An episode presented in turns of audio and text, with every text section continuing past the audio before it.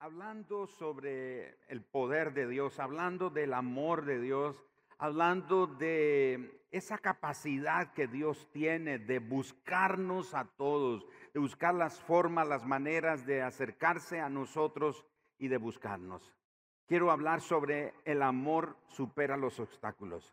Vayamos a la escritura en Marcos capítulo 2, los primeros 12 versículos, y vamos a encontrar aquí una hermosa historia de unos amigos muy particulares, que yo creo que todos quisiéramos tener amigos como este, estos que se mostraron tan fieles con su amigo que estaba enfermo. Entonces en Marcos capítulo 2, verso 1 al 12, entró Jesús otra vez en Campernaún después de algunos días y se oyó que estaba en casa, es decir, corrió la noticia de que él estaba en casa.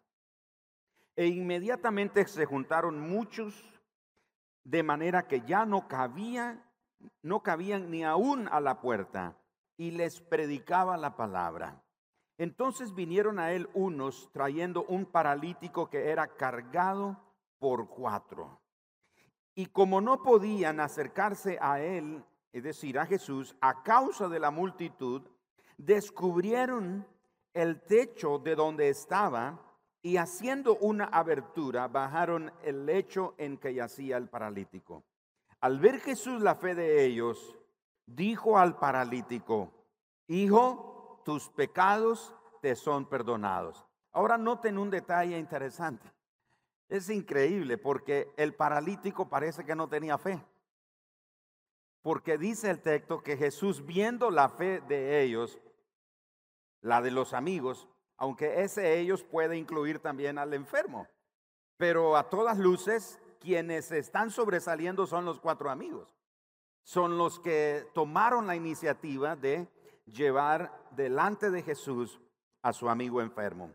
Entonces dice, al ver Jesús la fe de ellos, dijo al paralítico, hijo, tus pecados te son perdonados. Estaban ahí sentados algunos de los escribas, los cuales cavilaban en su corazón, es decir, estaban murmurando lo que Jesús estaba haciendo. ¿Por qué habla este así? Blasfemias, dice. ¿Quién puede perdonar pecados si no solo Dios?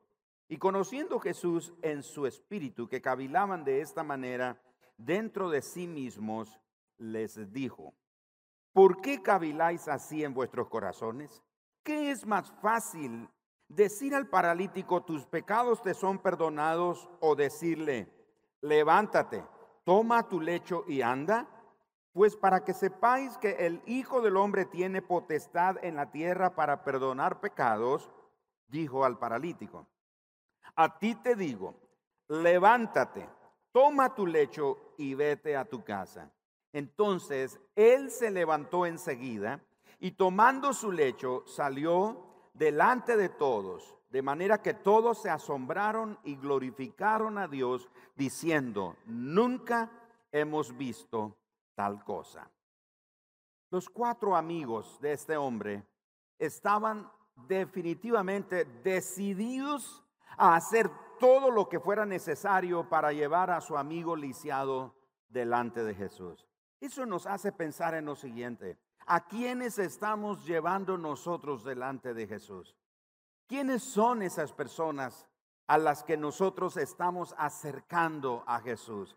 ¿Quiénes son esas personas que no solamente estamos orando por ellas, sino que intencionalmente les estamos hablando de Jesús a ellos y los presentamos delante de Jesús? Es decir, los exponemos a la verdad y la realidad de Jesús. Así que estos cuatro amigos cuando llegan a la casa no pueden entrar por la gran multitud, pero ellos deciden que eso no los va a intimidar, eso no los va a detener, eso no va a ser ningún problema para ellos. Así que toman la decisión y deciden entrar por el techo, por la fuerza. Ellos deciden entrar por la fuerza. Así que subieron al techo de la casa y abren un agujero en el techo de la casa. Estos tipos por la fuerza deciden a toda costa exponer a su amigo delante de Jesús. ¿Se acuerda que Jesús también mencionó en otra ocasión diciendo que los violentos arrebatan el reino de los cielos? que el reino de los cielos sufre violencia, pero que son los violentos, los atrevidos, los que no se dejan intimidar, los que no se dejan ah, detener, los que no permiten que ningún obstáculo los detenga con tal de cometer su objetivo de llegar hasta Jesús y de llevar a otros delante de Jesús. En ese tiempo, los techos solían ser planos, no eran como los que tenemos hoy día. Eran planos, pero también tenían vigas separadas a cada metro. en el techo plano, por debajo, también habían unas vigas que estaban separadas un metro cada una de ellas. Ahora, esos espacios, esos huecos que habían entre viga y viga, estaban forrados, escuchen esto, por mezcla. Tenían, el, el, techo estaba compuesto por una mezcla de maleza, arcilla y estaban rellenos de estiércol de animales. Ese era el techo, no era un techo como el que nosotros tenemos. Entonces era una mezcla de maleza, arcilla y estiércol de animales. Ahora imagínense esta escena, Jesús enseñando y de repente le cae un pedazo de estiércol a Jesús en la cabeza, ahí a los pies. Me imagino al dueño de la casa no muy contento al ver que están desbaratando el techo de su casa, que el techo comienza a derrumbarse y definitivo, el dueño no está muy contento por lo que está sucediendo. La luz del sol comienza a entrar entonces y ahí, con esa intensidad del sol, de repente se ve cómo el sol ilumina la silueta de cuatro tipos inclinados. Usted se puede imaginar esa escena, ahí el sol entrando, pero la luz del sol está iluminando la silueta de cuatro individuos que están en esta, en esta acción, bajando con una soga a un individuo que va ahí como diciendo, cuidado, me sueltan, agárrenme bien, por favor. Y ahí este individuo llega delante de Jesús. Jesús está gozándose, tiene deleite, se ríe cuando ve una escena como esto. Porque estos amigos estaban dispuestos a atravesar cualquier barrera. Incluso, como hicieron, cavaron un techo un hueco, perdón, en el techo de la casa. Ahora, es interesante pensar en lo siguiente, que las iglesias que tienen un enfoque hacia afuera están llenas de personas que desean alcanzar a los perdidos.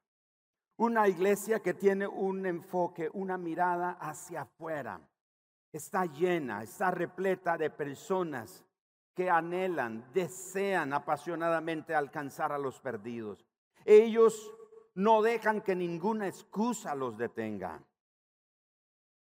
Una multitud bloqueando el camino, no hay problema, dicen ellos. Vamos a pasar por encima de ellos, vamos a pasar por debajo, alrededor o a través de la multitud, pero lo vamos a lograr. ¿Hay un techo en el camino? No se preocupe, somos expertos en abrir techo. Somos especialistas en romper techo porque el amor supera todos los obstáculos. Aquí entra en juego el amor y la compasión. Recordemos las palabras de Jesús en Juan capítulo 3, verso 16, un pasaje muy conocido por todos los cristianos de todos los tiempos alrededor del mundo. Porque de tal manera amó Dios al mundo.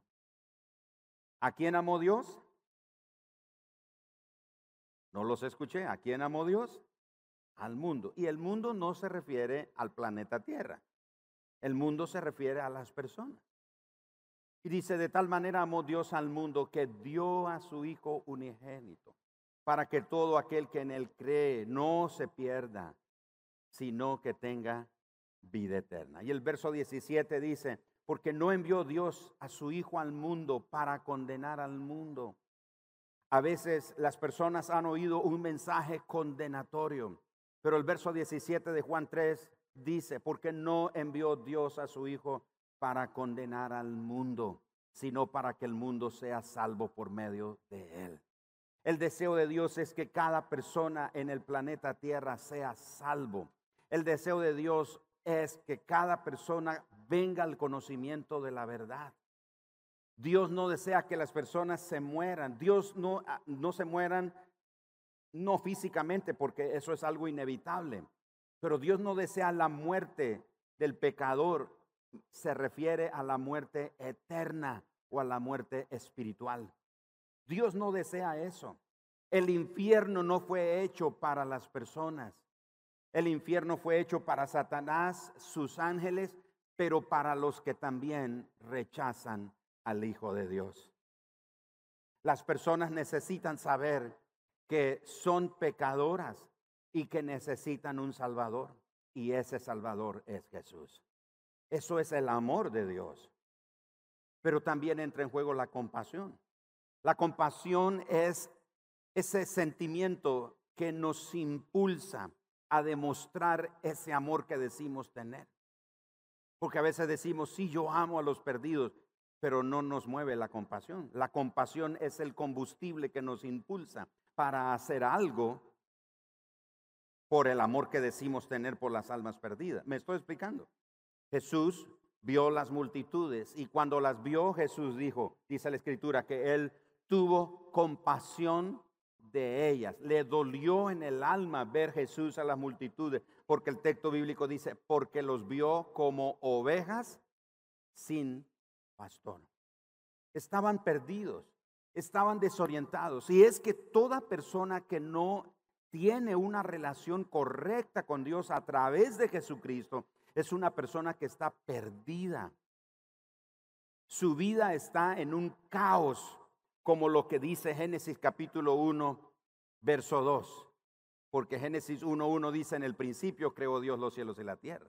Pero el verso 2 dice, y la tierra estaba vacía y desordenada. Las personas que no tienen una relación correcta con Dios, por causa del pecado en sus vidas, sus vidas están en un caos, está en desorden, está vacía, está sin rumbo. Pero como dijo el apóstol Pablo, ¿cómo van a saber los perdidos que están perdidos si nadie les anuncia? ¿Cómo van a anunciar si nadie los envía?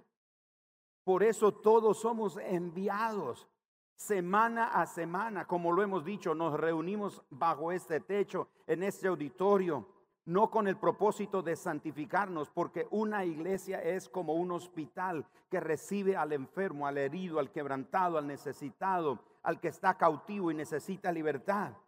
La iglesia no debe ser un museo de santos donde se exhiben las proezas y las cosas grandiosas que esos santos han hecho.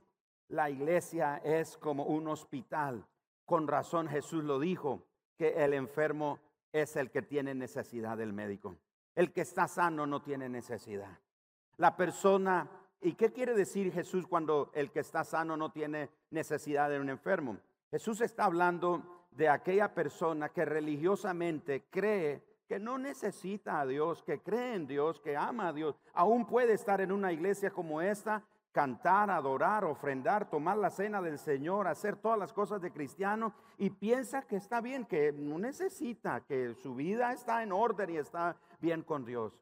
Por eso Jesús dijo en el sermón de la bienaventuranza que son bienaventurados los pobres de espíritu, porque ellos serán llamados conocidos, llegarán a ser hijos de Dios. Jesús no está hablando de pobreza física, está hablando de la necesidad de aquella persona que reconoce su pobreza espiritual, su necesidad de Dios y ante esa necesidad se rinde ante la omnipotencia del Dios que todo lo puede. Entonces, el amor que decimos nosotros sentir por los perdidos debe superar los obstáculos porque tenemos que ser movidos por la compasión. Muchas iglesias dan involuntariamente o de manera inconsciente la espalda a los que más necesitan a Jesús. Le damos la espalda a los que están urgiendo a Jesús en sus vidas. Algunas iglesias nos centramos hacia adentro, todo está enfocado hacia nosotros. Hacemos nuestros estudios bíblicos, nuestros grupos de casa, escuchamos nuestra música cristiana favorita y la llamamos la música cristiana y calificamos la otra como música secular. O, y como por ejemplo, algunos dicen, bueno, yo voy a poner un restaurante cristiano. Explíqueme cómo es un restaurante cristiano. ¿Solo sirve maná? ¿Pez asado? ¿Uvas? ¿Higos? ¿Todo bíblico? Pero el concepto que tenemos de un negocio cristiano es que pensamos que los únicos que van a llegar ahí son cristianos.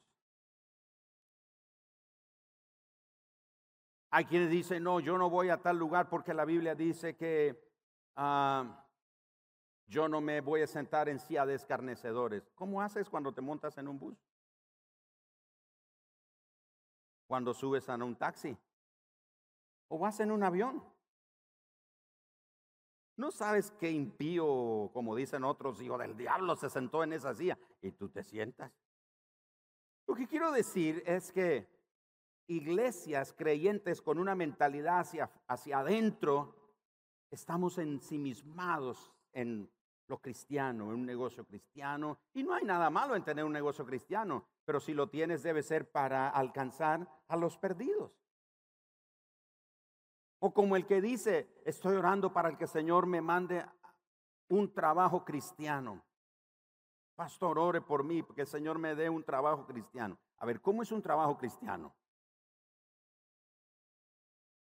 Donde todos los que trabajan son cristianos.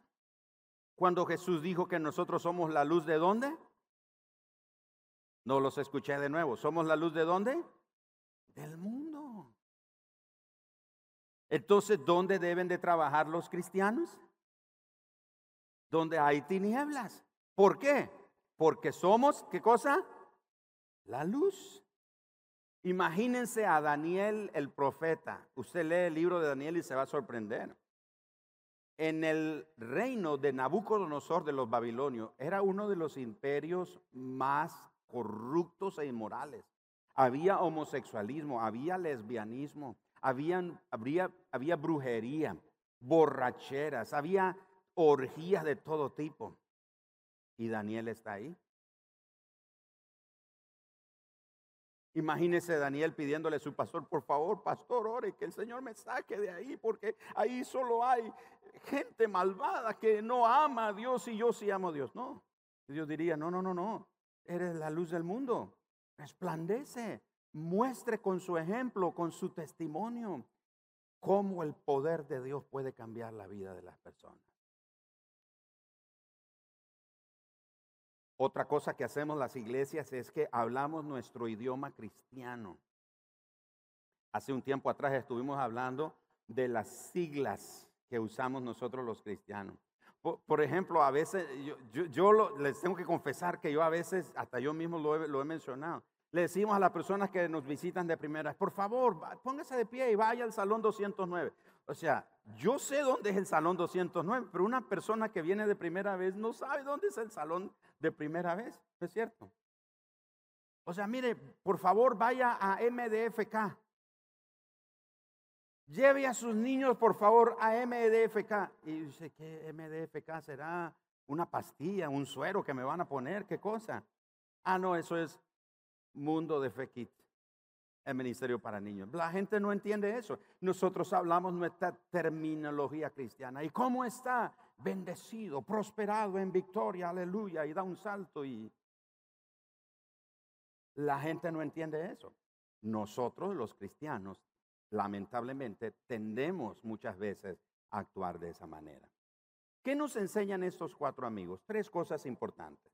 Primero, reconocieron que su amigo necesitaba a Jesús.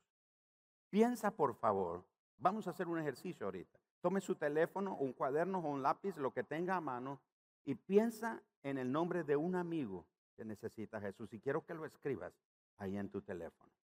Piensa, vamos, sí, lo vamos a hacer. No, no me quede viendo así como, en serio, sí, en serio. Piensa en un amigo.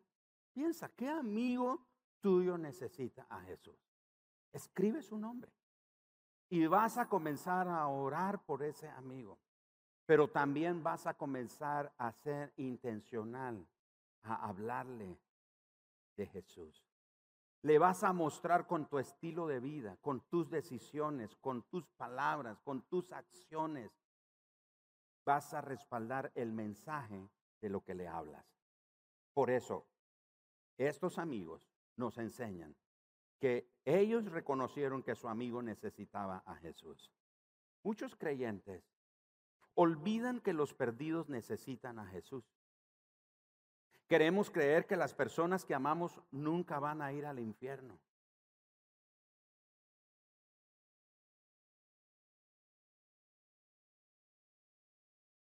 Queremos convencernos de eso. mis amigos, mis parientes, mis familiares que no conocen al Señor, eh, no, no, ellos no se van a ir al infierno. Nos convencemos de que la gente está mejor ahora que se ha ido.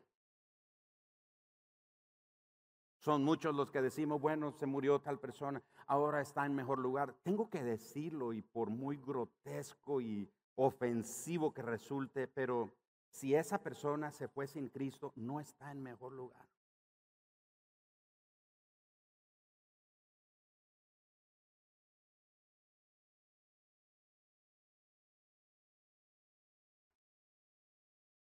Le puedo derramar aceite ungida si usted quiere, pero esa persona no va a cambiar de lugar.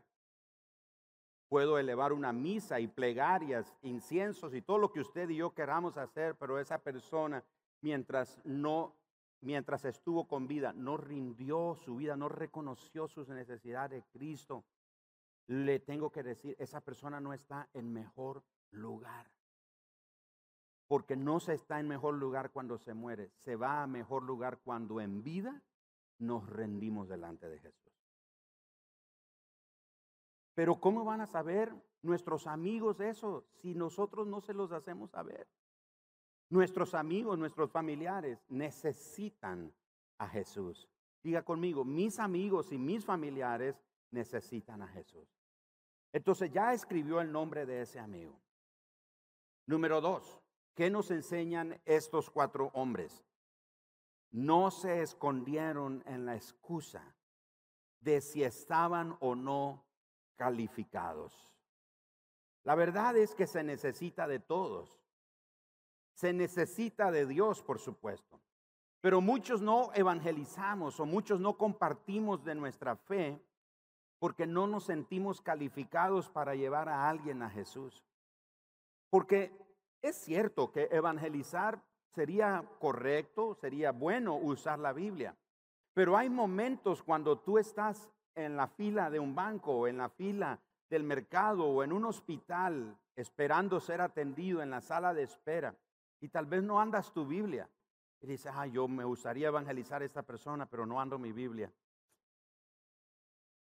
Ando mi Biblia pastoral. No pongamos excusa. Ay, no, no, pero es que ah, voy a ver a qué líder de la iglesia, le pido que que hable con él o al pastor, le voy a decir que el pastor hable con esa persona. No. Mire, usted, algunos ponemos la excusa, es que yo no sé predicar, es que yo no tengo un mensaje que predicar. Mira, te voy a decir esto. Si tú no tienes que contar de lo que Dios ha hecho en tu vida, es serio el asunto. Porque yo creo que en la vida de todos nosotros el Señor ha hecho algo. Cambió algo el Señor en nuestra vida.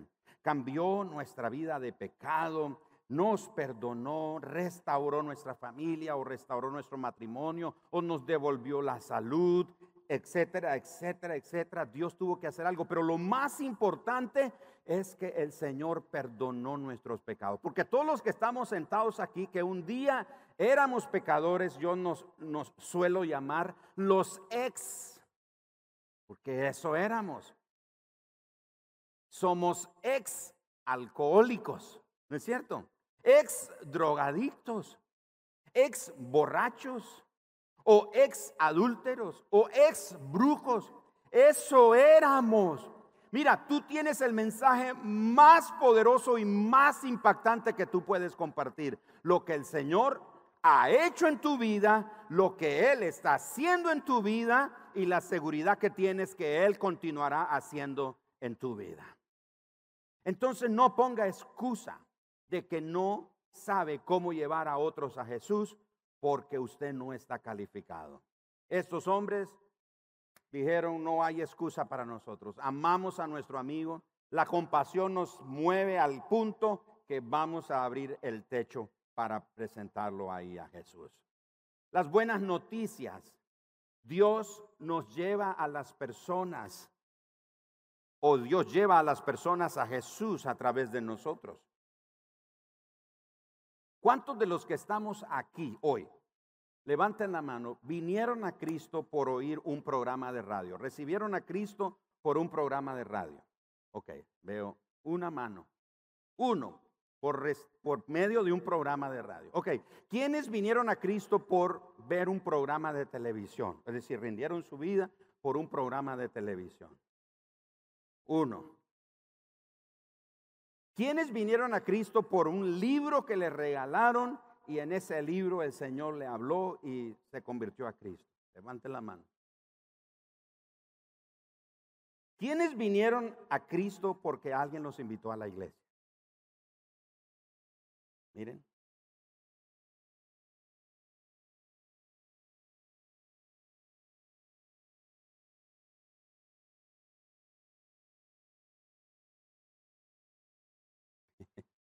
Todos tenemos la oportunidad. ¿Cómo fue que nos trajeron? Enrique nos ha contado muchas veces cómo fue que vino a la iglesia. Dice que yo le tendí una trampa un día, ¿verdad? Un día de esto le voy a volver a contar él, que yo le tendí una trampa. Pero ¿cómo viniste a la iglesia? Alguien te invitó. Un amigo, un familiar. Te habló de Cristo. Enrique dice que su papá le daba ray. ¿Se acuerda, hermano Orlando? Le daba ray en su carro todos los días y le ponía. ¿Cuál era el, canto que te ponía el hermano Orlando? Sumérgeme de, Jesús Adrián Romero. Enrique cuenta que no se daba cuenta el papá, pero cada vez que oía ese canto lloraba. Yo no sé si lloraba porque el hermano Adrián Romero lo cantaba mal el canto o qué cosa, ¿verdad? Pero algo producía. Hermano, no hay excusa para que usted lleve a alguien a Jesús. No diga, pastor, es que yo no tengo estudios teológicos. Preguntémosle a la mujer samaritana. Eh, mujer samaritana, ven, traigan una silla y sentémosla aquí y entrevistemos a la mujer samaritana y preguntémosle, cuéntanos, ¿cuántos estudios bíblicos recibiste para contarle a la gente de lo que Jesús hizo en tu vida? Y ella nos diría, ninguno. ¿A cuántas células o grupos familiares fuiste o grupos de conexión? No, ninguno. ¿A cuántos ayunos? ¿Cuántas vigilias? ¿Cuántas veces leíste la Biblia? Y ella diría, no, no, yo, yo, yo no fui, solamente corrí, le conté a la gente, hey, vengan. Ahora le voy a decir algo interesante. El texto bíblico nos enseña que el estilo de vida de esta mujer no era de buena reputación. De hecho, el hecho de que ella fuera al mediodía a buscar agua era un indicio que ella era rechazada por las mujeres y la sociedad. Entonces ella viene en una hora donde no hay nadie, donde ella está sola, donde nadie la puede rechazar. ¿Y a quién creen ustedes que ella fue a contarles? No fue a contarle a las mujeres, le fue a contar a todos los hombres. Jesús le dijo, ah, has tenido cinco maridos y el que ahora tienes tampoco es tu marido. ¿A quién creen ustedes que le fue a contar ella? A los que habían sido sus maridos, pero que no eran. ¿Qué quiero decir esto? No, no le vaya a contar lo que el Señor ha hecho en su vida allá a la gente. Claro, hay momentos donde el Señor te va a dar oportunidad de ponerte a alguien que no conoce y lo puedes bendecir. Pero el mensaje más poderoso que impacta y transforma más es en la vida de aquellos que te conocían. Aquellos que sabían que eras un borracho, que le pegabas a tu mujer, que eras alcohólico, o eras adúltero, eras fornicario, o eras vulgarazo, eras el... Uy, todo el mundo se te corría en el barrio, te, te llamaban de todos los epítetos y apodos porque eras terrible en el, en el barrio, en la cuadra. Pero la gente dice, no puede ser. como cuando vieron al ex endemoniado Gadareno, o sea, recuerdan, la escritura dice que ese fue a esas regiones a predicar y la gente se maravillaban porque sabían quién había sido ese hombre. Todos tenemos una historia que contar de lo que el Señor Jesús ha hecho en nuestra vida. Y si te estás privando, si estás evitando por una excusa no estás contando lo que Jesús ha hecho en tu vida, estás escondiendo la luz y el mensaje que el Señor te mandó a predicar.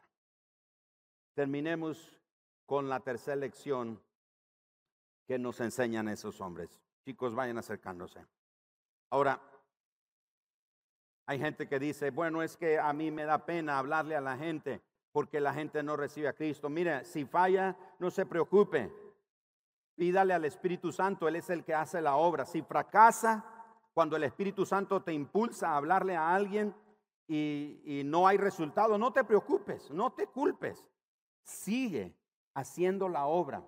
Si la gente te rechaza, no te preocupes. No te pongas en el lugar de Dios para cambiar el corazón de la gente. Tú siembra la semilla del mensaje de salvación. El Señor a su tiempo va a levantar esa cosecha, pero habla, comparte lo que el Señor ha hecho en tu vida. Finalmente, ¿qué nos enseñan estos tres amigos? Hicieron todo como un equipo. Vemos que se necesitaron cuatro personas para llevar a este hombre delante de Jesús. Una iglesia que tiene ese enfoque hacia afuera reconoce que alcanzar a la gente no es solo tarea del pastor. Hay iglesias que le dicen a su pastor, pero si para eso le pagamos, pastor, para que usted evangelice. No, no es tarea del pastor. Yo se los he dicho aquí a ustedes. Yo no puedo alcanzar a la gente con quien ustedes se relacionan.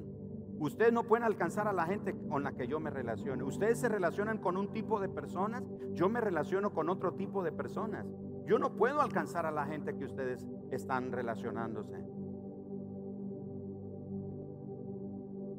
Hay personas que dicen, no, no, que esa es tarea del pastor, el pastor es el que tiene que evangelizar. No, no es tarea solo del pastor, es trabajo de todos. Diga conmigo, es trabajo de todos.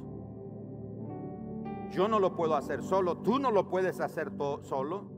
Necesitamos, todos necesitamos de todos. Tú puedes ser uno de estos cuatro hombres. Puedes ser el predicador, puedes ser el intercesor detrás de bastidores, o puede ser el que conversa. Algunos pueden ser ese punto de conexión porque son conversadores. Puedes involucrarte naturalmente, puedes ayudar a explicar el Evangelio, puedes mostrar el amor de Jesús a través de tus acciones. Pero involúcrate. Esa es tarea de todos nosotros. Si usted es parte del reino de Dios, si usted es parte de la iglesia, el cuerpo de Cristo, tenemos esa tarea. Compartir el mensaje de esperanza